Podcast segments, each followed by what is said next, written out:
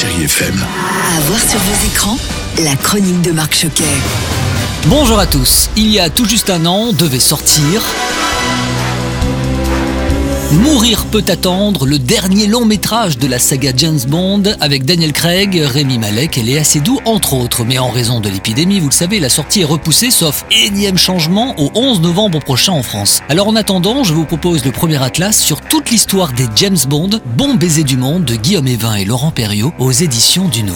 Laurent Perriot, bonjour. J'ai le sentiment que c'est plutôt les éditeurs qui sont venus vous chercher quand on connaît votre parcours et votre savoir sur cet agent 007. Qu'est-ce que l'on va découvrir dans cet atlas? Modestement, j'ambitionnais pas d'écrire un livre, et puis euh, bon, les voitures, ça a déjà été fait, les gadgets, ça a déjà été fait, les girls, ça a déjà été fait. Qu'est-ce que j'allais pouvoir raconter de plus? J'ai demandé à Guillaume Evin, qui est un auteur reconnu aussi sur James Bond, entre autres, et on s'est dit que les lieux de tournage, ça n'avait jamais été fait, parce que ce que l'on voit à l'image ne correspond pas forcément à la réalité, et les lieux ne sont pas forcément à l'endroit où ils sont censés être dans l'histoire d'un film. Quelles sont d'ailleurs les principales qualités pour être un bon James Bond? À l'origine, dans les romans de Ian Fleming, James Bond n'est pas le héros de papier glacé qu'on a pu voir avec Roger Moore, Pierce Brosnan, même un peu Sean Connery. C'est vrai qu'il serait plus proche du caractère euh, interprété par Timothy Dalton ou Daniel Craig, mais néanmoins au cinéma, c'est pas ce à quoi on nous a habitués. Donc oui, il faut un grand type athlétique, qui a de la classe, euh, de l'assurance, euh, du charme, du charisme, du magnétisme, de un peu d'humour aussi, mais qui soit aussi crédible en tant que tueur au service secret de Sa Majesté. Merci Laurent Perriot, je rappelle le titre de votre livre Bon baiser du monde en collaboration avec Guillaume Evin aux éditions Duno. James,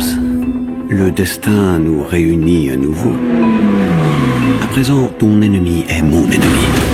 Allez, je poursuis toujours dans l'action, mais surtout dans le fantastique avec Sacré Sorcière de Robert Zemeckis avec Anna Tawai, Octavia Spencer et Stanley Tucci, disponible depuis quelques jours en DVD Blu-ray et VOD. Vous ne seriez pas en train de vous promener avec une souris sur vous, à tout hasard? Une souris? Mhm.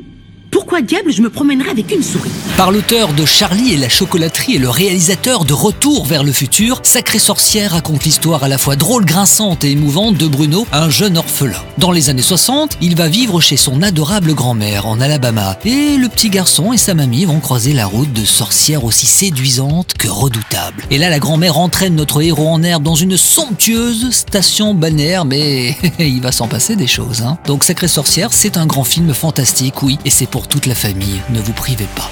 Et puis je souhaitais rapidement euh, terminer avec sur National Geographic Wild et en replay, hein, si vous ne l'avez toujours pas vu, avec l'incroyable Dr Paul. Alors le Dr Paul, c'est un vétérinaire dévoué qui travaille avec sa femme, son fils et Diane, et ils ont une clinique vétérinaire dans une zone agricole dans le Michigan, aux États-Unis. Et là, cette saison inédite est vraiment conseillée. Merci pour votre fidélité et vos nombreux messages à ce podcast et à la semaine prochaine. En attendant, prenez soin de vous et de vos proches. Je vous embrasse. Retrouvez cette chronique en podcast sur chérifm.fr.